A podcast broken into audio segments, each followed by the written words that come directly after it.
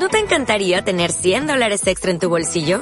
Haz que un experto bilingüe de TurboTax declare tus impuestos para el 31 de marzo y obtén 100 dólares de vuelta al instante. Porque no importa cuáles hayan sido tus logros del año pasado, TurboTax hace que cuenten. Obtén 100 dólares de vuelta y tus impuestos con 100% de precisión. Solo con Intuit TurboTax. Debes declarar para el 31 de marzo. Crédito solo aplicable al costo de la presentación federal con TurboTax Full Service. Oferta sujeta a cambios o cancelación en cualquier momento. Isabel. Isabel, estamos grabando. Ah, Eso no es. Oye, ¿sabes que me dijeron que uno de los personajes más importantes muere en el último capítulo? ¡Ey! ¿Qué? Daniel. ¿Qué? No, no, cero spoilers, ¿ok? Se te agradece, la gerencia te lo agradece. Pero, Y vamos a grabar. ¿Estamos grabando? sí. No, no importa, vamos a grabar. No, ya, sin spoilers. No te quiero escuchar. Bueno.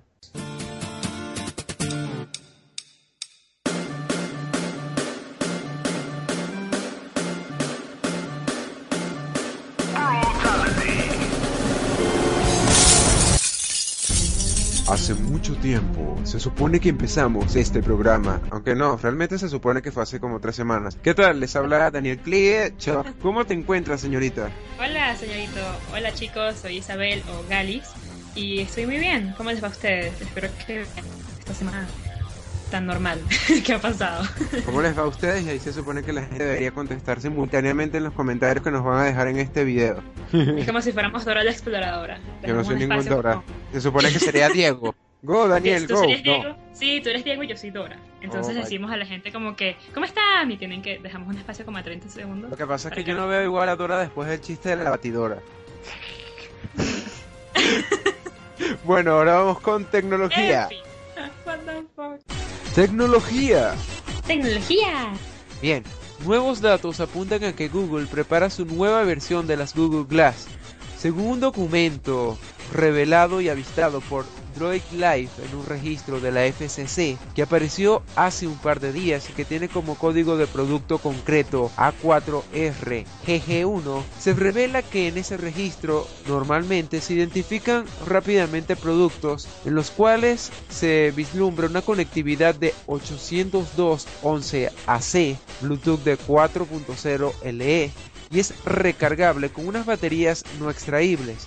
Además, hay un conector USB para cargarlo y para transferencias de datos. Precisamente, el dato de las baterías no extraíbles es el que hace pensar en las Google Glass y no en un Chromecast. Pero seguramente no tardemos mucho en salir de estas dudas el próximo año. Hmm, Eso suena bastante interesante. Me pregunto si lo que sacará a Google de su aprieto sería bajar el precio de las Google Glass. Sería Como genial. tal. Eso sería increíble, porque la verdad es la mayoría de las personas no pudo comprarlas porque, bueno, Son muy es caras. para- Sí, son muy caras, cosa de ricos. Em, por aquí tengo también otra cosa de ricos, eh, que por fin se anunció la lista de requerimientos que necesita una PC para correr con fluidez el Oculus Rift. Em, el Oculus Rift, que va a salir en el primer trimestre del 2016, va a necesitar cumplir eh, de los siguientes requisitos de nuestras PCs. GPU Nvidia GTX 970 o AMD 290 o superior. CPU Intel i5, bueno, i5 4590 o superior. 8 GB de RAM, Windows 7 Service Pack 1, dos puertos USB 3.0 y una salida HDMI 1.3 con soporte para una frecuencia de reloj de 297 MHz. Creo Es que no me va a servir. Solamente me corre LOL. Pues sí, es bastante y que se, se calcula que una computadora que pueda correr Oculus Rift eh, debería costar entre 1.200 y 1.400 dólares. Se me va. Eso, eso sin contar el... Sí, se nos va el cupo a los venezolanos. eso sin contar el Oculus Rift. Eh, también anunciaron que se pusieron en pausa eh, el desarrollo, bueno, se puso en pausa el desarrollo de Oculus Rift para, Mac y para Linux. Así que los usuarios de Mac Linux lloren. es llorar. Sí, Eh, porque Mac. sí, y la odio. Y porque por ahora se, va, se van a centrar específicamente en el lanzamiento de Oculus Rift para Windows. Genial. Sí, ¿qué más tienes por allá? Bien, ¿sabes que Siempre han mencionado que los ojos biónicos forman parte de un futuro muy utópico, pero próximamente ya están casi implementándose. En una parte de Estados Unidos se está desarrollando los ojos biónicos que se podrían llamar Argus 2. Los cuales tendrán mucho más fácil para llegar a todo el mundo y es algo muy importante ya que la administración de estos cuesta unos 100 mil dólares. Es un tanto cara, pero parecen ser los más seguros en el mercado. A su vez, también se está hablando de un ojo biónico cordobés, el cual tiene un desarrollo español y el cual está al mismo nivel del implante estadounidense y está todavía en fase de desarrollo. Qué loco. Muy interesante. Eh, España, la tecnología española al mismo nivel que la tecnología de Estados Unidos. Eso también suena muy interesante. me pregunto cómo, cómo se compararán. Hablando de España, me habías mencionado algo sobre los derechos Sí, hablando de España, eh, hace dos días exactamente, eh, el primero de julio, se aprobó la ley Mordaza, que básicamente es la ley orgánica de protección de la seguridad ciudadana. Em, esta ley, pues, eh, implica muchísimas cosas, pero más que todo tiene que ver con la seguridad en Internet y con lo que puedes o no publicar, ¿no? Em, lo primero que nos llamó la atención, supongo, cuando tú y yo hablamos de esto, ¿no? Fue lo, este, como la falta de libertad de expresión, porque incluso mencionan que si convocas a manifestaciones o protestas por medio de herramientas sociales como Twitter o Facebook, em, esos, esos desórdenes públicos o cualquiera que haya eh, convocado que esté relacionado a ella puede ser detenido por la ley, pueden este, los pueden multar o pueden recoger penas y es es súper extraño, ¿no te parece? Es que es bastante problemático por el hecho de que cerca los derechos de la gente, porque siempre se, se siempre se tiende a pensar que el ámbito digital no es igual al real y si tú ves un, un delito en la red es igual a un delito en la realidad. Lo único que te separa es un mundo digital y ese mundo digital debe tener las mismas reglas que el real, porque el delito lo cometes en la misma realidad, a fin de cuentas, ¿o no? Por supuesto.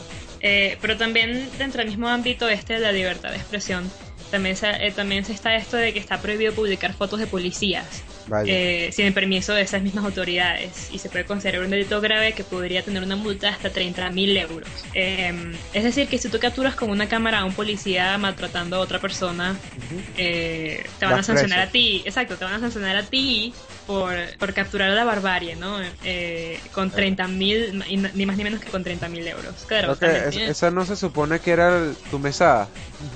Oh shit. no, Daniel. es tan rico. Eh, también tiene cosas buenas como, eh, bueno, de la pornografía infantil, que va a ampliar la definición de pornografía infantil. Y, por ejemplo, cómics, novelas gráficas o similares en los que haya personas que de forma visual parezcan menor, eh, parezca una persona menor de edad, pues ahora es, es, totalmente ilegal. Y en caso de que se esté hablando de un actor de carne y hueso, si el actor parece ser menor de edad, más sin embargo, no lo es, no habría ningún problema, aunque la redacción es algo confusa y no se entiende muy bien. Pero también, sí, también se prohíbe eh, la revenge porn, y para los que no sepan qué es la revenge porn, es eh, difundir imágenes íntimas de otra persona sin permiso de ella o él, eh, y esto se pena con cárcel de tres meses a un año. Esas son, creo que, cosas que me, que me parecen positivas. Sin embargo, creo que lo negativo, o sea, como los contras superan a los pros. Entonces no sé qué pensar. Lamento mucho, lo lamento mucho por mis amigos que viven en España, de verdad, no desearé vivir allí en este momento. eh, y no sé si tienes algún otro comentario sobre el de Mordaza. No, precisamente es una cuestión bastante complicada que vale la pena analizar fríamente y bueno, volvemos luego de esta pausa. Plomo. Corte.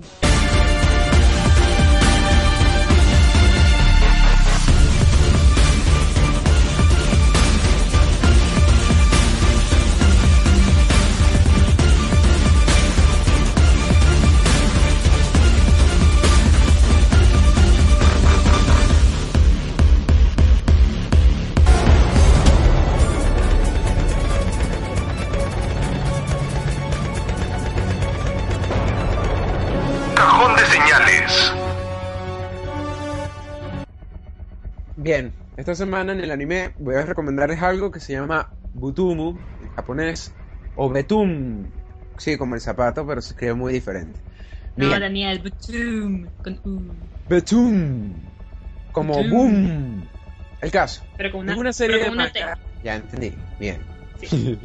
es una serie de manga escrita e ilustrada por Junya Inoue y serializado en Weekly Comic Bunch. ¿Qué pasa? Esto es un anime de 12 capítulos el cual sigue en publicación el manga y sigue la trama muy parecida a lo que sería una distópica de los Juegos del Hambre o Lost. Nos ponen un protagonista de nombre Ryota Sakamoto, que es un joven desempleado de 28, de 28, que es un joven desempleado de 22 años de edad que despierta en una isla desierta. ¿Qué pasa con él? Tiene un desorden en su vida y se va dando cuenta de que varias personas en su vida lo odiaban. Y todas las personas que estaban en esa isla siempre habían sido odiadas por otras personas y habían querido que ellos desaparecieran. Ahora, para que ellos salgan de esa isla tienen que coleccionar ocho cristales. Esos cristales están sujetos a las manos de cada una de las personas que fueron enviadas a esa isla. ¿Qué pasa? Es como, como un survival game, juego de supervivencia. Sí, básicamente. Y, veanlo si pueden, es Boom, pero con T. muchas, con muchas O, pero con una T intercalada. Suena bastante parecido a Battle Royale, pero de Battle Royale me tocará hablar otra semana, no te preocupes.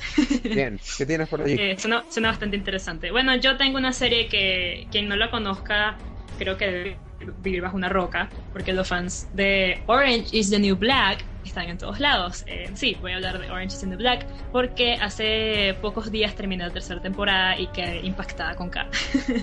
que súper impactada. La temporada como tal eh, no, es no, es tan buena como las otras, pero sí hay ciertos cambios que impactan. Eh, entonces la serie sigue a Piper, que es una chica que tuvo una novia que era como la jefa de un cartel de drogas. Y una vez Piper se vio envuelta en una operación criminal para pasar drogas por un aeropuerto. Y ella salió impune, salió impune esa vez, pero muchos años después, de cuando, después de que ella cortó con su novia, eh, ahora comprometida con un hombre y está tiene un negocio que está saliendo al aire, pero resulta que descubren muchos años después de su participación en ese crimen y envían a una cárcel de mujeres, donde resulta que también mandaron a su exnovia. Oh, Entonces, cómodo. Sí, súper eh, resulta que pasan muchas cosas. Eh, hay muchas, hay muchas líneas argumentos al mismo tiempo, pero también llegas a conocer el resto de las mujeres de la cárcel. Resulta que la cárcel en ese lugar se divide como entre razas o tipos de mujeres, como están las, las, negras por un lado, las latinas por otro,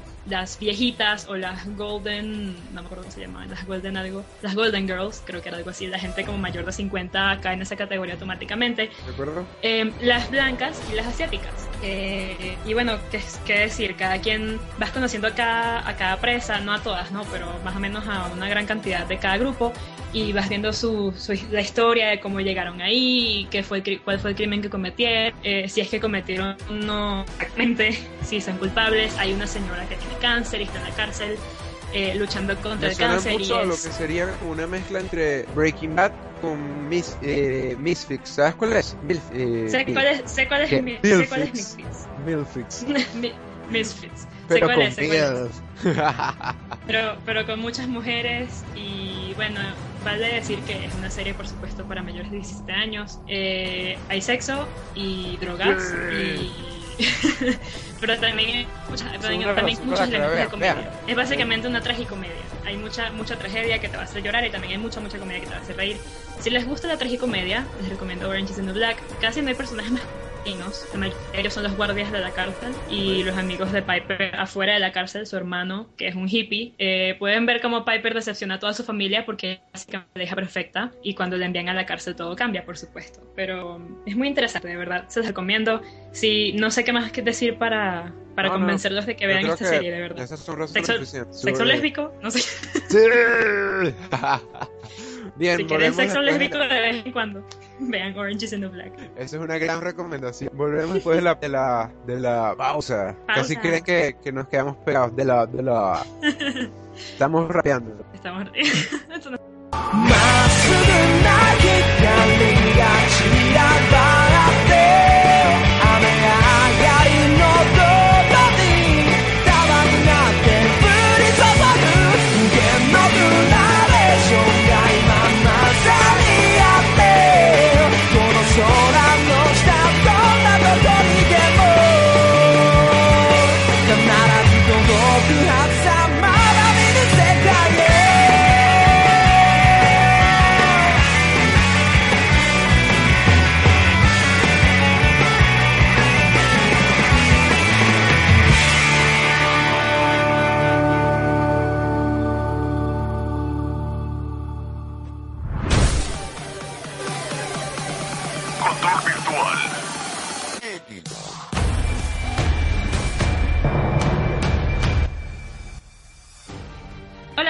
hoy en Control Virtual tenemos más noticias que reviews. Comenzamos con esta noticia de que PS4 y Xbox One no triunfan en China. Verán, China es el mercado territorial más grande del mundo. Sin embargo, esta vez, cuando salieron pues en primavera eh, las, ambas consolas, solamente se vendieron medio millón de unidades entre las dos, ni siquiera cada una. Y eso es un grandísimo golpe en el mercado oriental. Em, esto lo podríamos también comparar con el hecho de que en España solamente la PS4 ha vendido más de 700.000 consolas. Y bueno, creemos que con una rebaja de precio quizás, quizás podría vender mucho más consolas, pero bueno, esto es un terrible golpe para el mundo de los videojuegos en China. ¿Qué más tienes por ahí, Daniel? China siempre ha sido complicado con la tecnología. Realmente sí. Bien, Pokémon Tournament afirma nuevos personajes y opening. Bien, hace poco se confirmó que estaría un diferente modo llamado Burst, el que es equivalente a una eh, el que es equivalente a una mega evolución para que los personajes que no mega evolucionan sean equivalentes o sean tan fuertes como los que sí tienen mega evoluciones. Se revelaron dos personajes jugables con fortalezas y uno de ellos es Weevil, cuya fortaleza es la velocidad, y un clásico que estoy seguro que era uno de los favoritos de la señorita Galván, que es Charizard. Sí, pero, Charizard ya tiene Mega Evolución. Sí, va a aparecer Mega Charizard X. Oh, wow. Alright. Otros dos Pokémon confirmados para el juego serán Jirachi y Whimsicott. Nunca he conocido a creo que me quedé en la generación Yoto y conozco algunos de la generación de Piplup. Bien, estarán disponibles para Pokémon de apoyo, mientras que los pasaportes Banak, que funcionan para almacenar el progreso, hecho en el juego de Arcadia, ganó un nuevo look. Eso quiere decir que este juego va a estar disponible en las arcades en Japón a través de los sistemas de juego, es decir, los lugares de juego, algo así como Yamin Family Center, pero japoneses. Demonios, quisiera que se dieran aquí porque Sería genial. El jueves 16 de julio. ¿Qué pasa? A mí me parece una idea bastante rentable porque uno cuando veía el anime pequeño, y sobre todo gente que aún lo ve, se imaginaba las batallas de Pokémon así, muy épicas al estilo de de Tekken, pues, pero con los mismos Pokémon. ¿Tú qué opinas, señorita Galván? Siempre me interesa ese concepto de ver a los Pokémon peleando cuerpo a cuerpo, siquiera sin, sin, intervención de sus entrenadores, ¿no? Es un poco distinto a como es en el juego, pero siempre me ha llamado la atención y creo que esto es un mercado que, en el que les va a ir muy bien, especialmente los juegos de arcade, porque hay mucha gente que, hay mucha gente que todavía sigue yendo a arcades. Yo todavía voy a las de al menos a las que me quedan cerca de la casa, ¿no? Y si hubiera un juego de Pokémon, créeme que me la pasara ahí todos los días. Allá, hay, allá todavía hay arcades. Aquí no. Sí, aquí, hay. Gracias. patria, patria querida. Okay. Bueno, volvemos luego de eh, esta. No, no me faltaba una noticia. Ah, cierto. O ya. Cierto. Yo queriendo censurar a Galván siempre. no me censures. Ok, eh, por último tenemos el anuncio del juego de acción RPG llamado Indivisible, de los creadores de Schoolgirls. Em, este juego va a ser pues financiado por medio de Indiegogo, por lo que bueno, obviamente va a ser un juego indie. Em, y toma inspiración de juegos como Valkyrie Profile, Super Metroid y cuenta con el apoyo del compositor musical Hiroki Kikuta, quien ha trabajado anteriormente en juegos como y no tengo ninguno en la lista, así que bueno, pues sí. Eh, aquí hay un trailer que todavía tengo por ver, pero se ve bastante interesante, al menos el arte conceptual que he visto. Estoy emocionada, que quiero que salga. Genial. Bueno, creo que vamos a una última pausa y volvemos.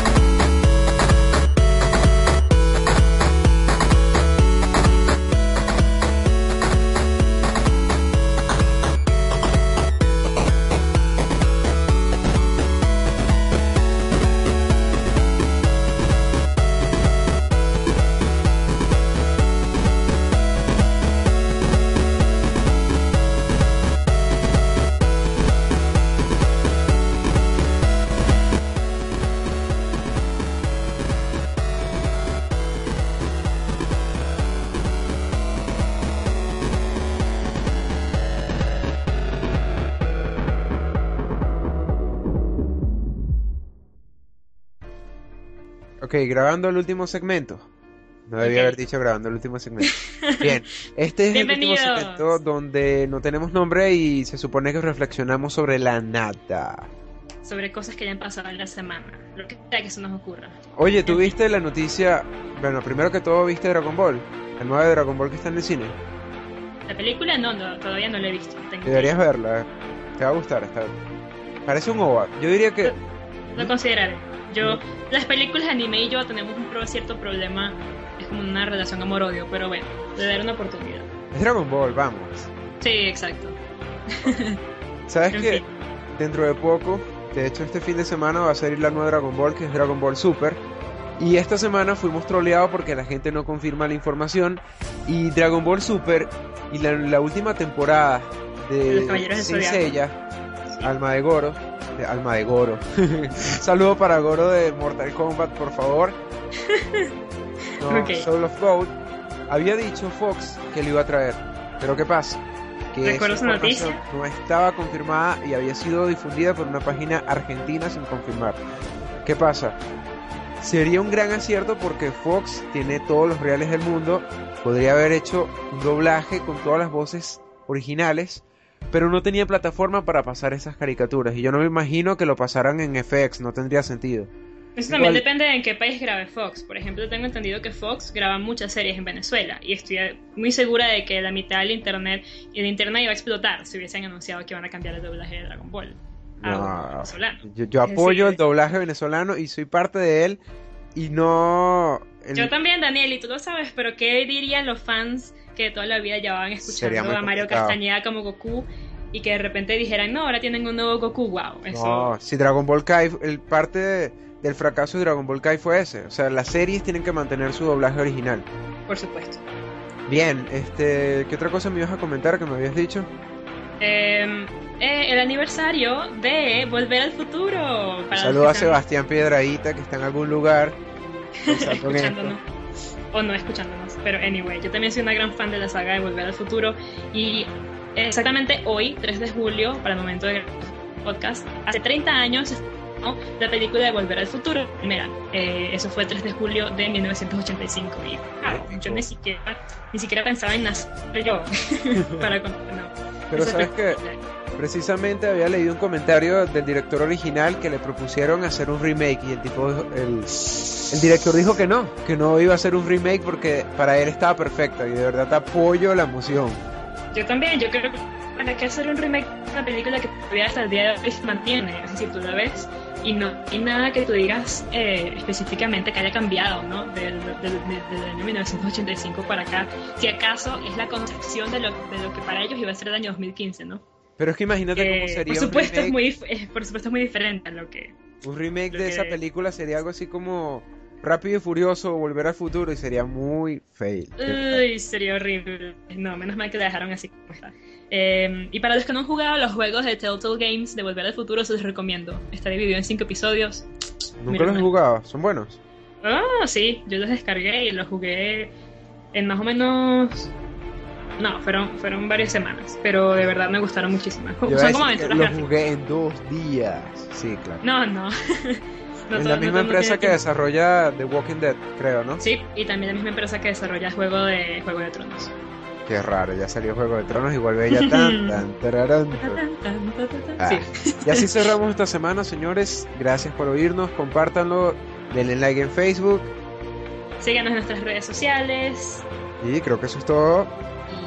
Todo. Bueno, pueden seguirme a mí en Twitter en y a Daniel. En arroba CHDNK porque Oliver Benji no está en el hospital. Él murió en estado de coma. Menos mal. O bueno, muchísimas gracias a todos por escucharnos. Que tengan una linda semana. o una marca. Nos vemos en la próxima.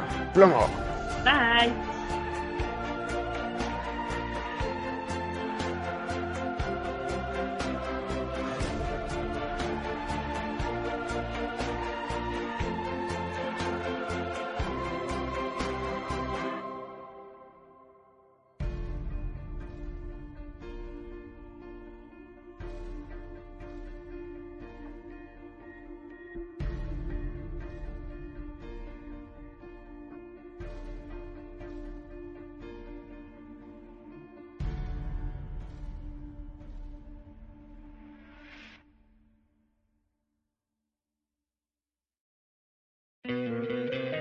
¿No te encantaría tener 100 dólares extra en tu bolsillo?